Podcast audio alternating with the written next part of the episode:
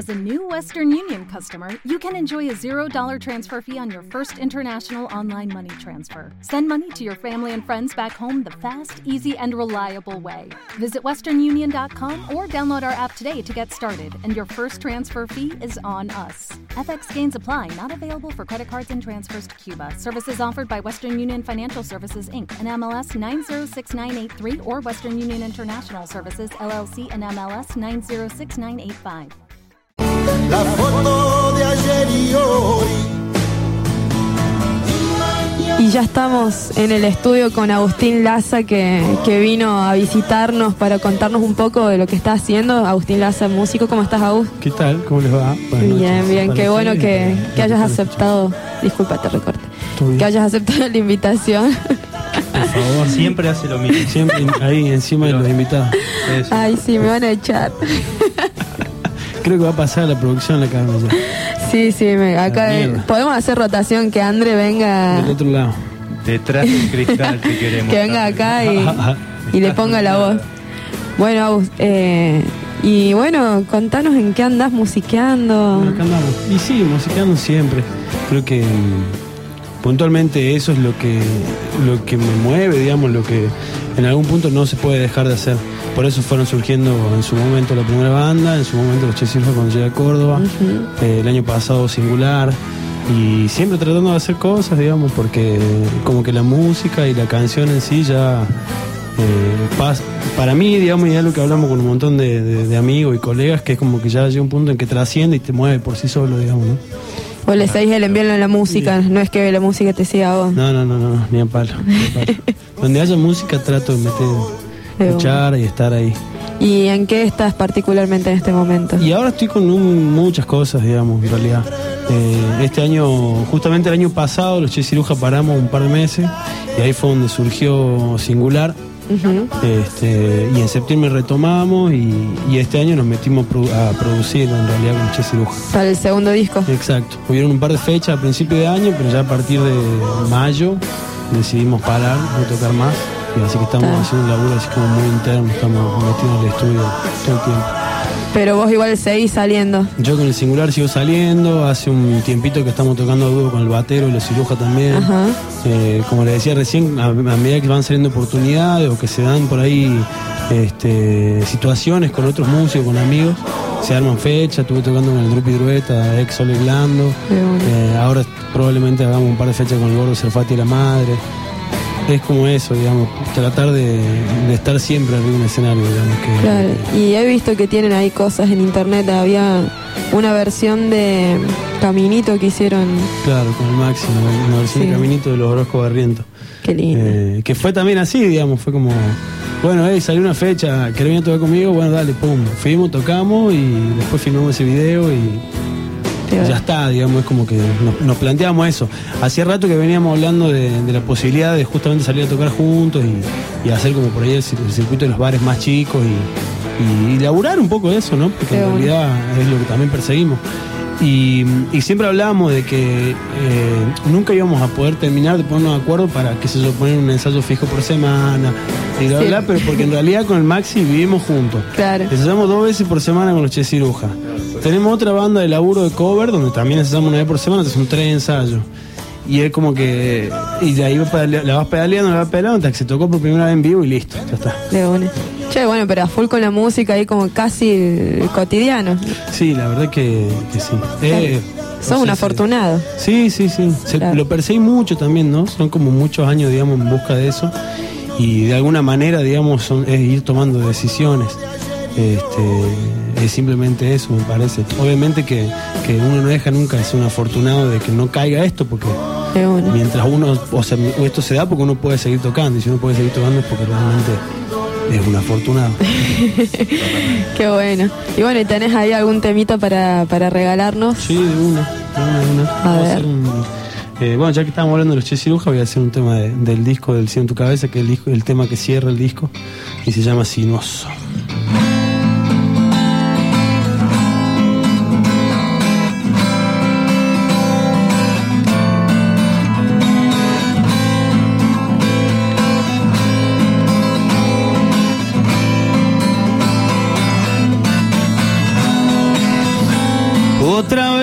Navegar por pantanos deliciosos y no tengo nada que disimular. Me cansé de andar bajando cicatrices en la frente y en el frente algunas muecas de esta soledad.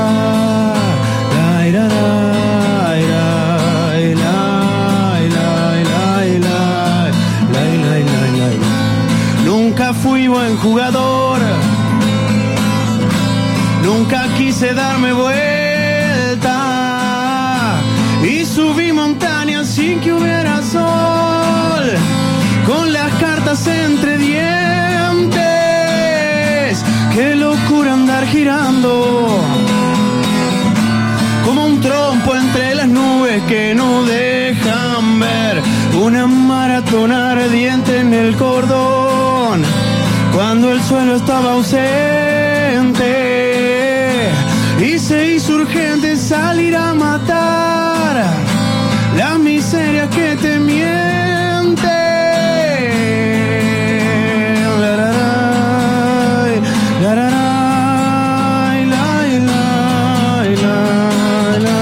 ¿Quién te dijo que la vela se apagó?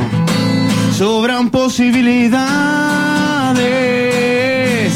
Si la historia dice que hay que caminar, yo prefiero andar volando. Regálame una cornisa que no tengo más que un truco y esta tempestad.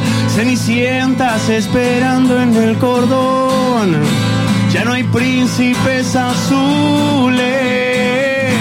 Se quedaron duros en el comedor y rompieron los cristales. Qué locura andar girando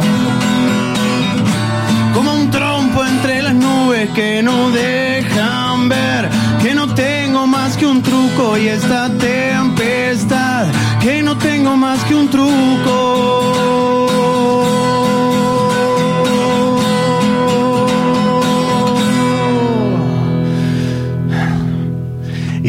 Esta tempestad.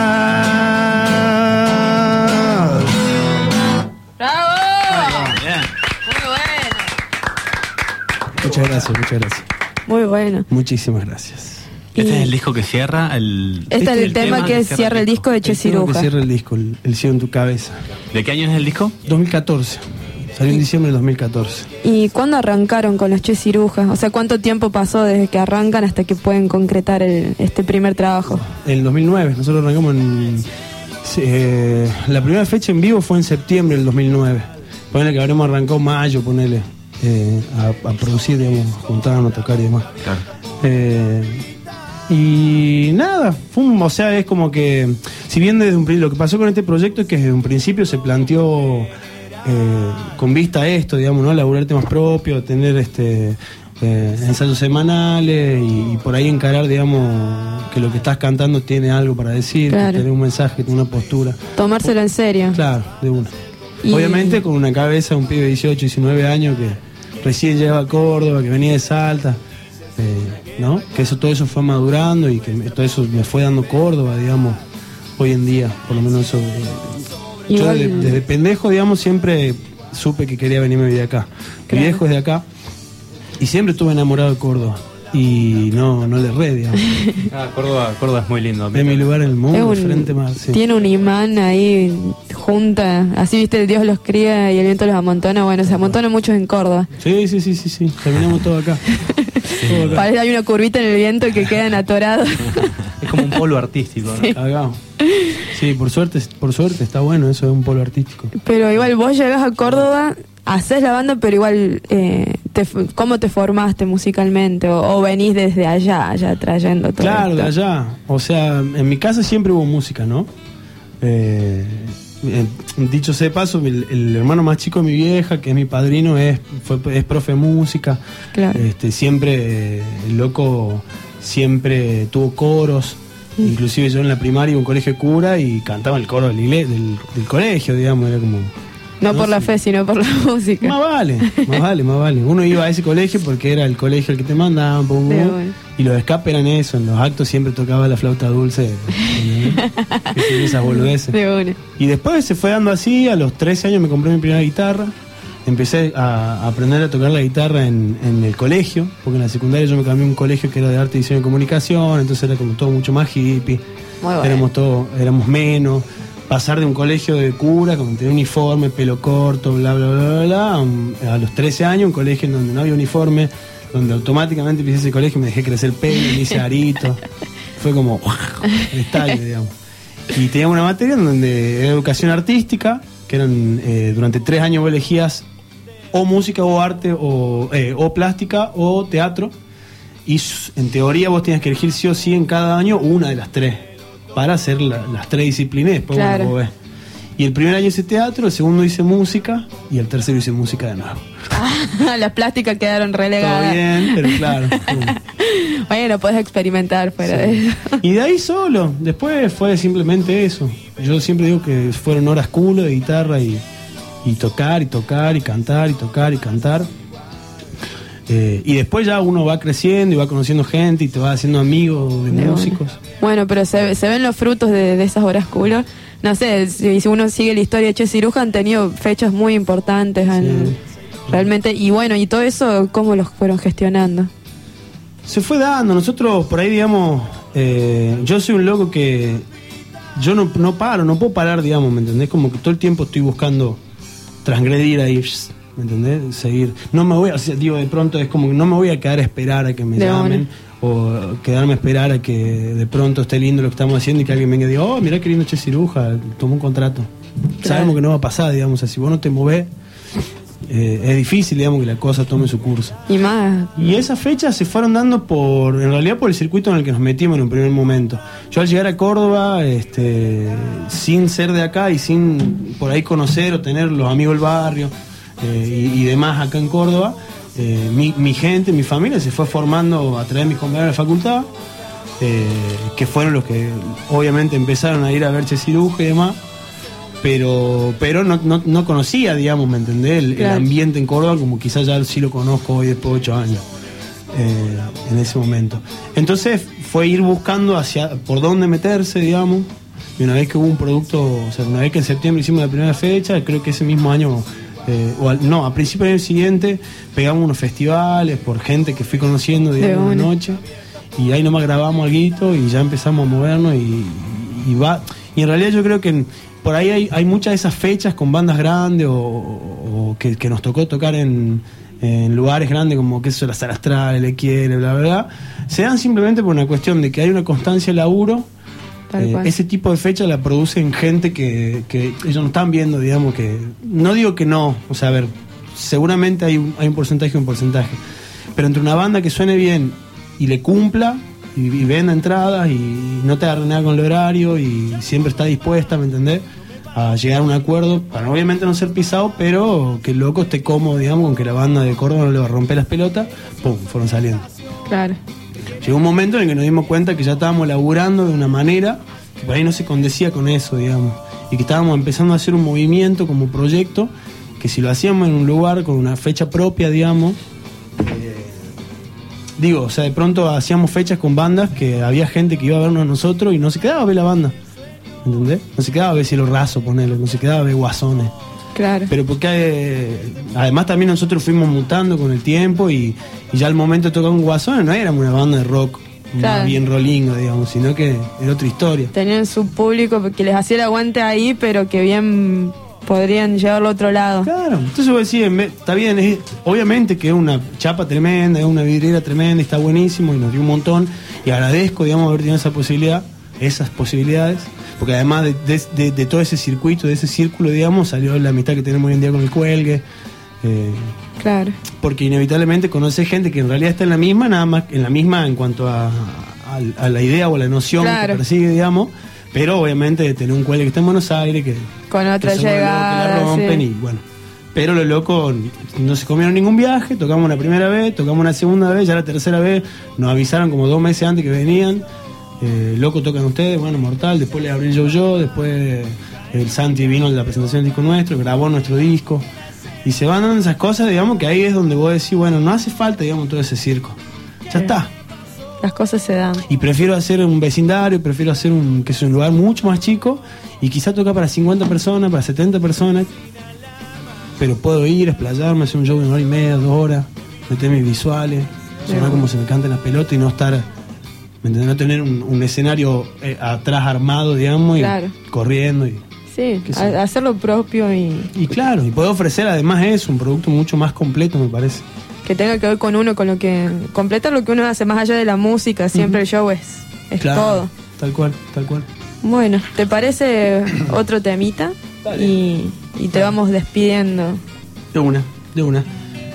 Bueno, eh, voy a hacer una samba que arrancó en el seno de los Che Ciruja. Dicho ese paso, eh, está compuesta por, por mí, por el gordo Nacho, que es el ex bajista de la banda, y otro amigo más, el Turquito Haddad, que actualmente tiene un estudio en Nueva Córdoba, la calle Estudio. Tiro el chivín ahí. Y, mm, y hace un tiempo que en realidad la trasladé al singular y ya está.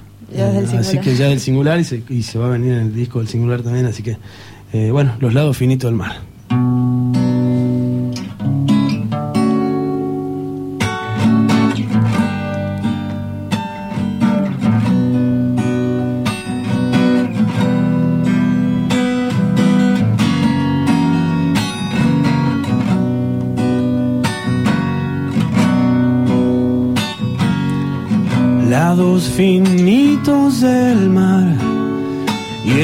Infinito se agitan sombras. Cada vez que suenan alarmas nadie te viene a buscar. Tiempo de resucitar, tiempo de salir a cambiar la historia.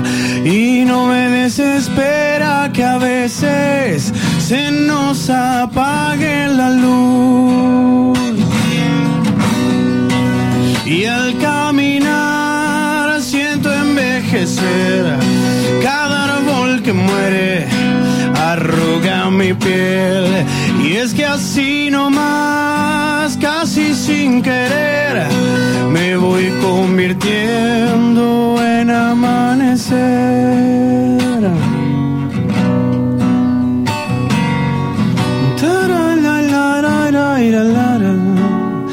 La la la la la la la la la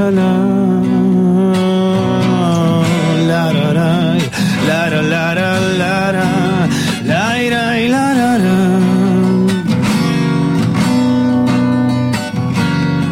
Con cada trago de luz y algunas semillas por si tropiezo cada vez que suenan alarmas, nadie te viene a buscar.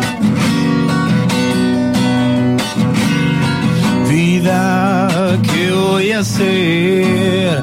Si entre flores secas renace el cielo y vamos a volar por las calles, que no se apague la luz.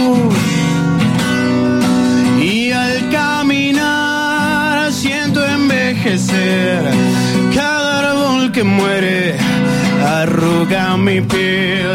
Y es que así nomás casi sin querer me voy convirtiendo en amanecer.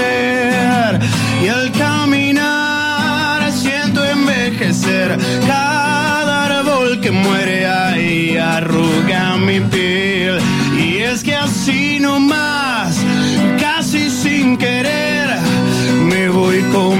convirtiendo en amanecer